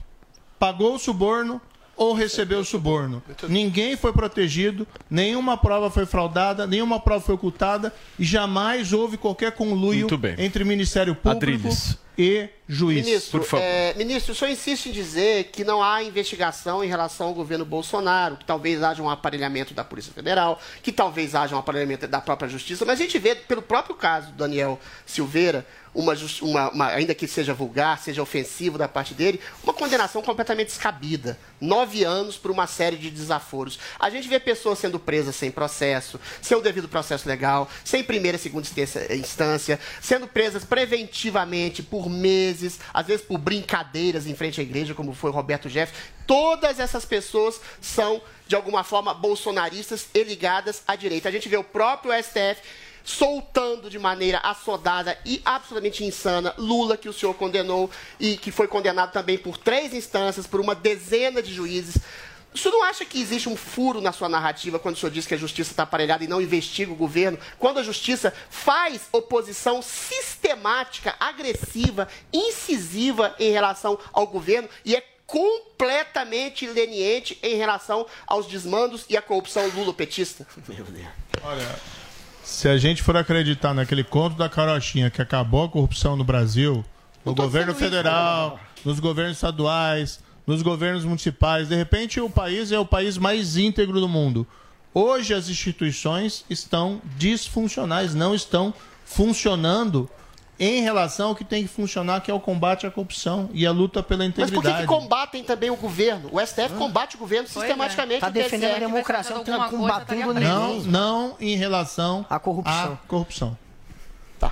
Eu sou- É um- algo hoje que só- saiu da agenda, saiu da agenda das nossas instituições e a responsabilidade nossa, eu acho aqui, inclusive, né, da imprensa e nós como cidadãos, é recolocar essa pauta na agenda pública é, O em governo 2023 e subornou colocar alguém? isso O no governo, governo responde eleitoral. essa coisa objetivamente, soltar, ministro. né? O governo Bolsonaro, assim como o governo Lula, subornou alguém em troca de vantagem? Orçamento Dá para dizer algum tipo. Não, mas orçamento é 20 uma coisa de bilhões. emenda parlamentar. Vários emenda parlamentar é uma coisa gar- garantida pela Constituição, não dá, diferente de mensalão. Acho que tem vários escândalos que Ah. precisariam ter uma resposta. Por exemplo, a gente viu recentemente denúncias do MEC. Precisam ser investigadas. Pois é, precisa mesmo. Não estou dizendo que o presidente está envolvido necessariamente nisso. Essa é a mas os fatos ministro. O presidente precisam ser investigados. é. no centro da corrupção. A investigação, a Adriles, investigação não foi desliga o feita. celular aí. O pastor Lobista foi Deixa eu te fazer uma Bolsonaro. pergunta. A Até- investigação não foi feita. Você parte de um pressuposto e faz uma afirmação sem que tenha havido uma investigação. Tem uma polêmica que sempre rolou bastante com você em relação ao seu posicionamento político, né? Tem muitos comentaristas que dizem que você é um social-democrata, outros acreditam que você é um conservador. Se você pudesse classificar o Moro, o Moro é o quê? Ele defende o quê? A gente pode chamar você como alguém de direita? Olha, eu me colocaria. Eu, eu sou um pouco contra esses rótulos, porque tem bandeiras né, que antigamente se dizia que era da esquerda, que hoje estão na direita, e vice-versa. Eu me qualificaria, se for colocar um rótulo, como sendo de centro-direita. Agora, eu sou representante no Brasil, né, principalmente das pessoas que defendem a integridade na vida pública e o combate à corrupção. Mas é Isso às vezes está na direita, isso às vezes está na esquerda. Mas é conservador nos costumes, na questão da, da liberação eh, das drogas, na questão do porte de armas, porte e posse de armas. Você se enquadra mais de uma maneira conservadora? Acho que nós teríamos que discutir cada um desses posicionamentos. Se fosse também me rotular, tá? Eu sou, sou liberal da economia, tá? Eu acho que a economia ela funciona mais baseada no setor privado do que no setor público. Acho que o setor público tem um papel regulatório que não pode ser exagerado, mas a prosperidade, o crescimento econômico vem do setor privado. Sim. Tá? Ah, em relação a pautas de, de costumes, eu sou, eu sou casado há 23 anos, tenho filhos, ah, com muito orgulho do- dos meus filhos já quase crescidos, né, encaminhando eles na vida. Eu me colocaria na pauta de costumes mais pro lado do conservadorismo Perfeito. do que do lado liberal. Sim. Agora, só um ponto que é fundamental. Por favor, né? É, em qualquer democracia, em qualquer situação, é, nós precisamos ter um absoluto respeito em relação às pessoas e às opções que elas fazem é, na sua vida. Então, não sou um conservador ao ponto de querer impor as minhas escolhas pessoais às outras pessoas. Você precisava fazer uma correção, vou te dar 10 Sim, segundos. eu tô 10 segundos. cega. E quando eu tava lendo a notícia, eu li 24, mas é hoje 26, que a operação da PF foi Muito deflagrada, bem. tá? Perfeito. Foi hoje de manhã. Paulinha, como é que foi a nossa participação da audiência no Twitter? quantos foram no presos? Twitch, nos Foi Twitter. hoje deflagrada. Calma, menina. Mas calma, menina. Já quer prender, o outro já quer Vai ter que vir amanhã. Preso, o ex-prefeito é solta. E aí tem que respeitar. Paulinha, Calma, a nossa hashtag bombou hoje. Como é que Olha, o ministro gostou do programa, vai ter que voltar para fazer parte da bancada. A nossa hashtag, eita Deus! Hashtag Moro no Morning ficou em sexto lugar entre os assuntos mais comentados do Brasil essa manhã. E eu escolhi aqui um tweet em homenagem a Adriles Jorge, que hoje está feliz. O nosso departamento de chats digitais e memes percebeu que o Adriles deve estar comemorando, pois a estagiária de cabelo azul já está procurando emprego depois da possível compra do Twitter pelo Musk. Ah, o Muito Instagram bom. contrata ela. Tentei trazer aqui as perguntas de vocês. Aliás, ministro, que- era o, o voto que você tinha aqui no programa, viu, do Adriles Jorge. Eu fiquei balançado. Verdade. Vai ter Rosângela. Ficou mesmo. Vai ter Rosângela. Quem sabe ele ainda tem a oportunidade. É, se o senhor ligar pra ele, ó. Peraí. Ministro, deixa eu te agradecer aqui pela sua participação no Morning Show, deixar a casa sempre aberta aqui para que o senhor vote. Espero que o senhor tenha gostado. Aqui a conversa é assim mesmo, é papo de maluco, mas é um papo gostoso que a gente faz com que todo mundo possa vir a participar. Muito obrigado, ministro. Ah, obrigado, eu agradeço também. Ah, apesar do calor dos momentos, ah, acho que a discussão, a conversa foi muito boa. Muito E um prazer estar aqui com vocês. Valeu. Gente, nós recebemos nesta terça-feira aqui eh, na Jovem Pan News o ex-ministro da Justiça e juiz da Operação Lava Jato, Sérgio Moro. A gente vai ficando por aqui, mas amanhã nós voltaremos às 10 horas da manhã esperando cada um de vocês. Beijo, tchau. Lucky Land Casino asking people what's the weirdest place you've gotten lucky? Lucky? In line at the deli, I guess? Aha, in my dentist's office. More than once, actually. Do I have to say? Yes, you do. In the car before my kids' PTA meeting. Really? Yes. Excuse me, what's the weirdest place you've gotten lucky? I never win and tell. Well, there you have it. You can get lucky anywhere playing at LuckyLandSlots.com. Play for free right now. Are you feeling lucky? No purchase necessary. Void where prohibited by law. 18 plus. Terms and conditions apply. See website for details.